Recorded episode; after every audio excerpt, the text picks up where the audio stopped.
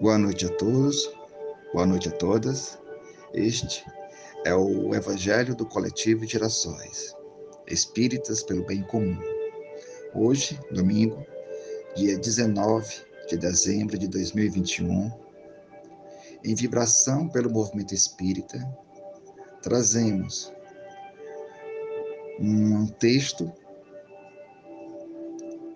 para o final do ano, para as nossas reflexões, em especial para o final de ano.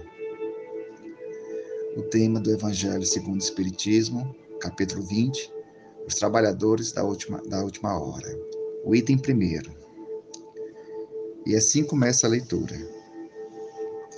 Pedimos aos bons amigos espirituais que nos ampare na leitura e nos comentários e que os corações mais aflitos, que precisarem encontrar sentido em sua jornada na Terra, que possam alimentar seus espíritos com essa leitura, que possam refletir, que possam ter forças para os embates do dia a dia.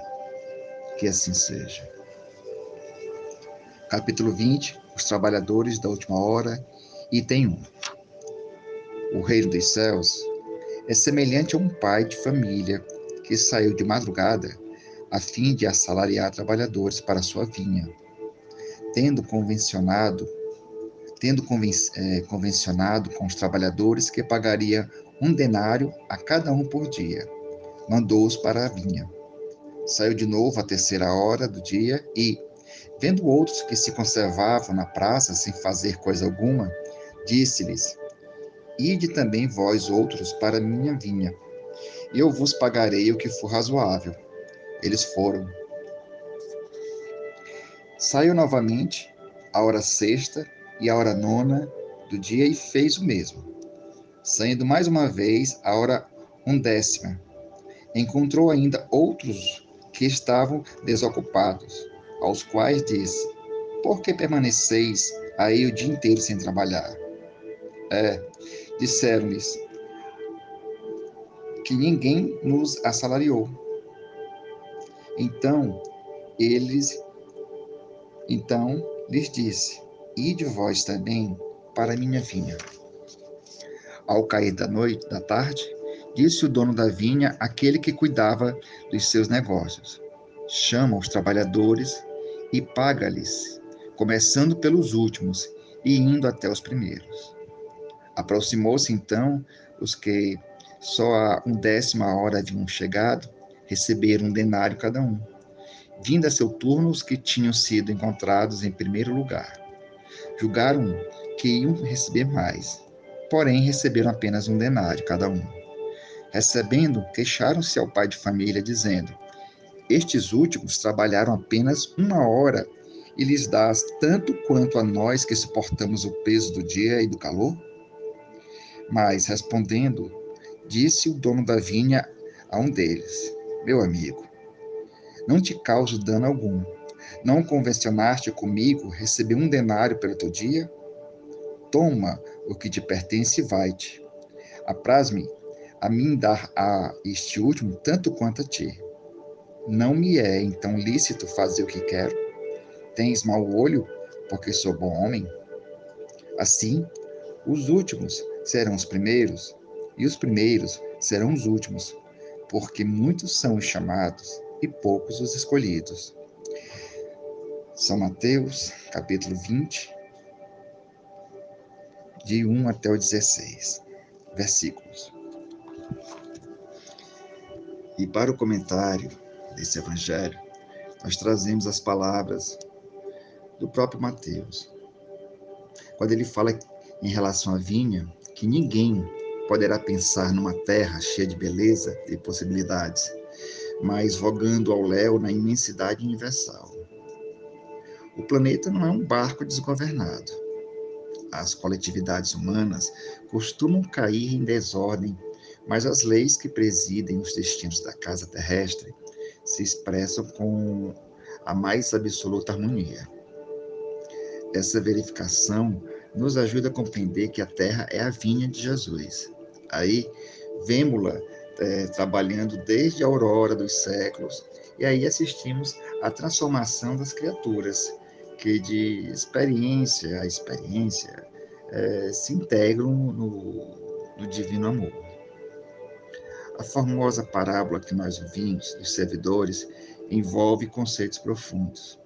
Em essência, ela designa o local dos serviços humanos e refere-se ao volume de obrigações que os aprendizes receberam do Mestre Divino.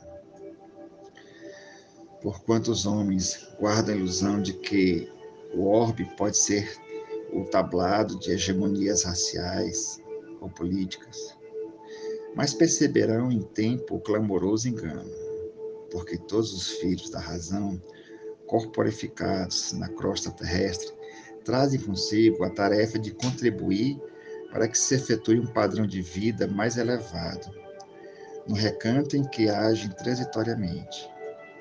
Onde quer que estejamos, que possamos recordar que nos encontramos na vinha do Cristo, que possamos viver sitiados pelas dificuldades e pelo infortúnio, mas sabendo que o trabalho para o bem geral, mesmo assim, porque o Senhor concedeu a cada cooperador material conveniente e justo.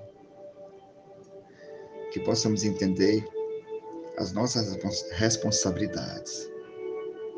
Que possamos trabalhar e receber conforme o que nós, conforme o nosso trabalho. E não indagar por que, que outro recebeu mais ou menos. Cada ser humano tem a responsabilidade de sua melhoria pessoal, a chamada reforma íntima. E se no passado Deus convocou outros povos e outras religiões para virem trabalhar em sua vinha, encontramos no Espiritismo os últimos trabalhadores. E, por e pelo fato de sermos espíritas, não somos privilegiados. Pelo contrário, somos aqueles a quem a própria consciência acusa a necessidade de uma transformação moral. E uma vez o homem transformando-se moralmente, o globo, o mundo, poderá se transformar também. E assim, meus irmãos, essa mensagem, esse texto lido faz parte da, das mensagens especiais escolhidas para o final do ano. Desejamos a todos uma ótima semana. Desejamos também um bom Natal em família, que é muito mais do que a simbologia do Papai Noel. É o nascimento do Cristo, é a manjedoura, é a miséria onde ele nasceu e a responsabilidade que ele trouxe. Que cada um de nós possa também cumprir com as responsabilidades. Muita paz a todos e que assim seja.